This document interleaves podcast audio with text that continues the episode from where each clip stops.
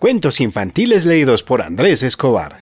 Hoy vamos a leer Otra aventura de los cinco, capítulo 16. Los chicos son descubiertos.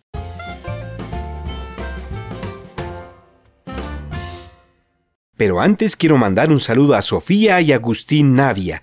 Ellos son de Neiva, Huila, Colombia.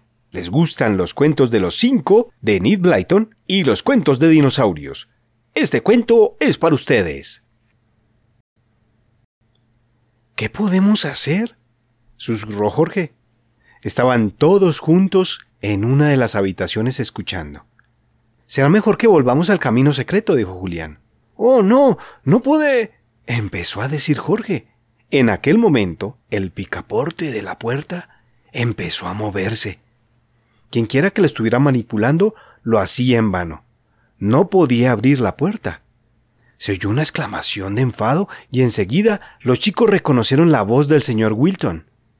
Thomas, la puerta del dormitorio no puede abrirse. Entraré por tu cuarto y veré lo que le ocurre al picaporte. Sí, será mejor, dijo Thomas. Entonces se oyeron pasos que se dirigían a la puerta de la otra habitación. Luego se oyó el ruido que producía el picaporte al ser manipulado. ¿Qué significa esto? Preguntó el señor Wilton exasperado. Esta puerta tampoco se abre. Están cerradas las dos. Eso parece, dijo el señor Thomas. Hubo unas pausas. Luego los chicos pudieron oír unas cuantas palabras pronunciadas en voz baja. ¿Habrá ocurrido algo con los papeles? ¿Nos habrán descubierto? Estaban en tu habitación, ¿verdad? dijo el señor Thomas. Hubo otra pausa. Los chicos se miraron unos a otros. O sea, que los hombres aquellos habían robado las hojas, y lo que era peor, éstas estaban en el dormitorio, en la misma habitación donde estaban los chicos.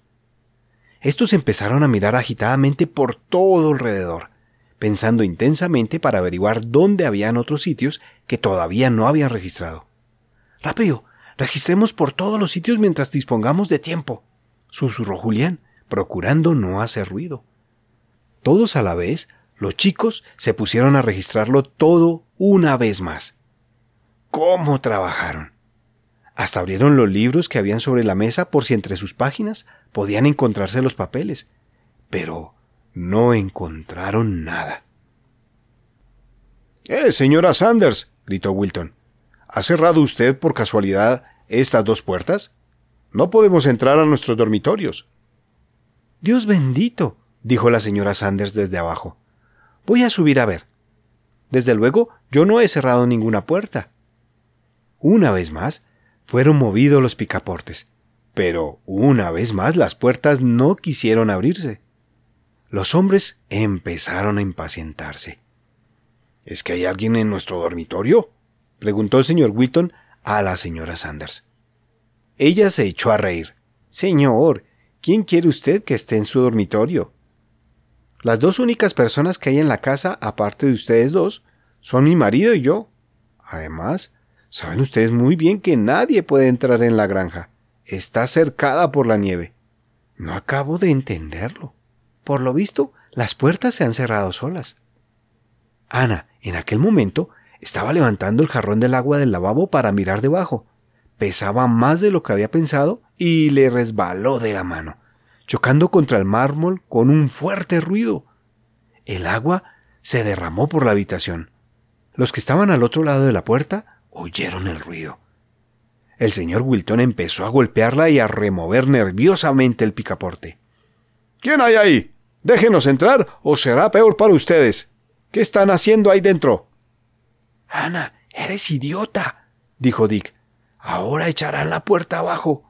Eso era exactamente lo que los dos hombres estaban intentando hacer. Temerosos de que alguien pudiese encontrar los papeles robados, estaban enloquecidos y daban fuertes empujones y puntapiés a la puerta. Esta empezó a ceder con fuertes crujidos. Cuidado con lo que hacen, gritó la indignada voz de la señora Sanders. Los hombres no hicieron el menor caso. Se oyó un crujido más fuerte que los otros mientras los dos a la vez empujaban con todas sus fuerzas. Rápido, será mejor que nos vayamos, dijo Julián. Los hombres esos no saben por dónde hemos entrado, y nada nos impedirá volver a registrar esta habitación otra vez. Ana, Jorge, Dick, rápido, al armario. Los chicos echaron a correr hacia el armario. Yo me meteré primero y os ayudaré a bajar, dijo Julián. Se introdujo luego en el cuartucho de detrás del armario, abrió la última puerta y se encaramó en los salientes de hierro del pozo con la linterna entre los dientes. Ana, ven tú ahora, dijo. Y Dick, ve tú detrás y dale a Ana la mano, si lo necesita. Jorge es una buena escaladora. Ella podrá valerse por sí misma. Ana bajaba muy despacio. Estaba muy excitada y cada vez que avanzaba un pie tenía miedo de no encontrar el saliente de hierro donde apoyarlo. Rápido, Ana, dijo Dick tras ella. Los hombres esos están a punto de derribar la puerta. Se podía oír los tremendos golpes que estaban propinando a la puerta del dormitorio. De un momento a otro, los hombres entrarían en la habitación. Dick suspiró satisfecho cuando pudo al fin empezar a descender por el pozo. En cuanto Jorge cerrara la puerta de roble, podían considerarse seguros.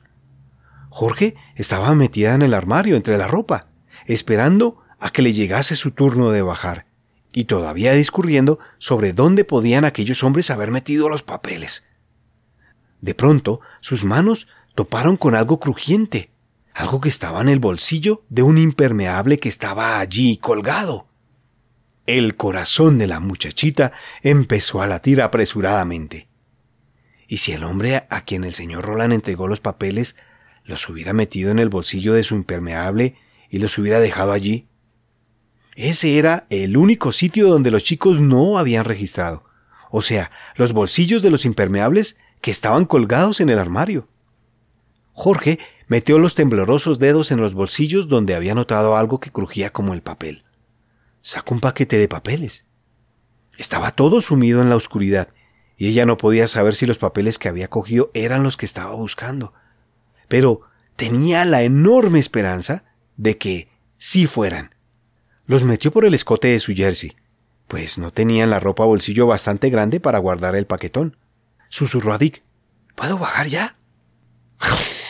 La puerta se quebró produciendo un ruido espantoso, y los dos hombres entraron precipitadamente en la habitación.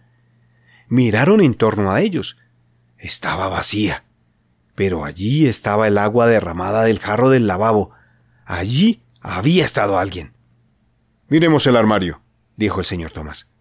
Jorge se deslizó suavemente entre las ropas que colgaban en el armario y traspasó la puerta falsa que había en el fondo.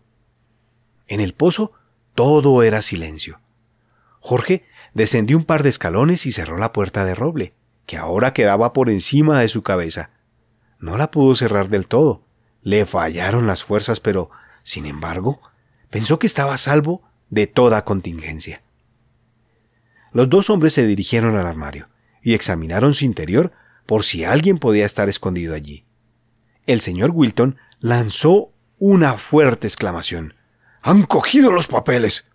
Estaban en este bolsillo. No hay ningún rastro de ellos. Rápido, Thomas, a ver si sorprendemos al ladrón. No puede estar muy lejos. Los dos hombres no tenían la menor idea de que detrás del armario había un camino desconocido que llevaba bien lejos. Se dedicaron a rebuscar afanosamente por la habitación una vez que se convencieron que de dentro no había podido esconderse nadie. En aquel momento, todos los chicos, excepto Jorge, estaban ya en el fondo del pozo, a la vista del camino secreto, esperando impacientemente a Jorge. Esta estaba en aquel momento pasando un serio apuro. La falda se le había enredado en uno de los soportes de hierro, y a duras penas conseguía remediar su situación. Por Dios, Jorge, baja ya, dijo Julián.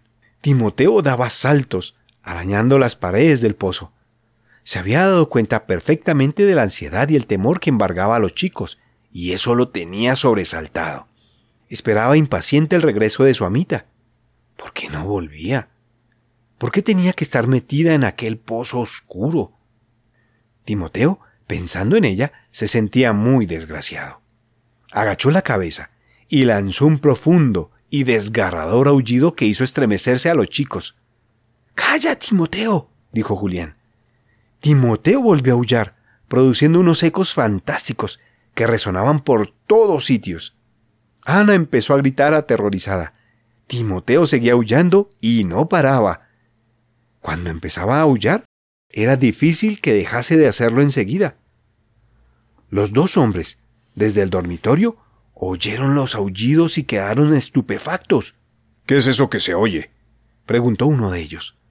Parece como si un perro estuviera aullando desde el centro de la tierra, dijo el otro. Es curioso, dijo el señor Wilton. Parece que los aullidos provienen de dentro del armario.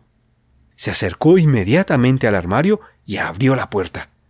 Timoteo escogió aquel momento para lanzar un aullido especialmente lúgubre. El señor Wilton dio un salto. Empezó a palpar con las manos el fondo del armario y pudo notar que allí la pared se abría. La puerta había cedido. Thomas, aquí ha ocurrido algo extraordinario, gritó el señor Wilton. Tráeme la linterna, que la he dejado sobre la mesa. Timoteo volvió a aullar con todas sus fuerzas cosa que hizo estremecer de pavor al señor Wilton. Los aullidos de Timoteo eran particularmente horrísonos. Remontaban el pozo y parecían estallar en el mismo armario del dormitorio. El señor Thomas trajo la linterna. El otro la cogió e iluminó el fondo del armario. Profirió una exclamación. Fíjate en esto. Aquí hay una puerta. La señora Sanders, que había estado observándolo todo con sorpresa e indignación, muy irritada porque habían derribado la puerta, se acercó al armario. Caramba, dijo. Yo sabía que este armario tenía una puerta falsa, pero no tenía la menor idea de que detrás había otra puerta. Esta debe ser la puerta a la entrada al camino secreto que la gente usaba antiguamente. ¿A dónde conduce? preguntó el señor Wilton. No tengo ni idea, dijo la señora Sanders. Nunca sentí gran interés por esa clase de cosas. Vamos, Thomas, Metámonos dentro, dijo el señor Wilton, iluminando con su linterna el oscuro cuartucho que había detrás del armario, y viendo los salientes de hierro que habían en el pozo. Seguro que por aquí es por donde se ha escapado el ladrón. No puede estar muy lejos. Lo perseguiremos. No tenemos más remedio que rescatar esos papeles. Al poco, los dos hombres estaban descendiendo por el pozo, ayudándose en los salientes de hierro y haciendo cábalas sobre a dónde conduciría el camino. No oían ningún ruido. Seguramente el ladrón se había escapado ya. Jorge, al fin, había llegado abajo. Timoteo, embargado por la alegría, por poco la derriba. Ella puso la mano en la cabeza del can. Viejo tonto, dijo. Me parece que por tu culpa han descubierto nuestro secreto. Rápido, vayámonos ya. Dentro de un minuto estarán aquí esos dos hombres, a la fuerza que tienen que haber oído a Timoteo. Julián cogió la mano de Ana. Vamos, Ana, dijo. Ya puedes empezar a correr lo más que te permitan las piernas. ¡Apresurémonos! Dick, acompaña tú a Jorge. Los cuatro echaron a correr a través del estrecho y oscuro pasadizo. ¿Cuánto tenían que recorrer todavía antes de llegar a casa? El pasadizo era muy largo Pronto el corazón de los chicos empezó a latir rápida y penosamente. Julián mantenía la linterna encendida, iluminando el camino por delante, y Dick lo iluminaba por detrás. Ana iba casi a rastras, de la mano de Julián. De pronto, oyeron una exclamación detrás de ellos. Fíjate, ¿no ves una luz allá adelante? Tiene que ser el ladrón. Vamos rápido, verás que pronto lo atrapamos. Fin del capítulo. ¿Quieres seguir escuchándonos? Encuéntranos en Instagram como cuentos infantiles-ae. Y si quieres apoyar nuestro proyecto, puedes hacerlo desde un dólar en patreon.com barra cuentos infantiles. ¡Chao!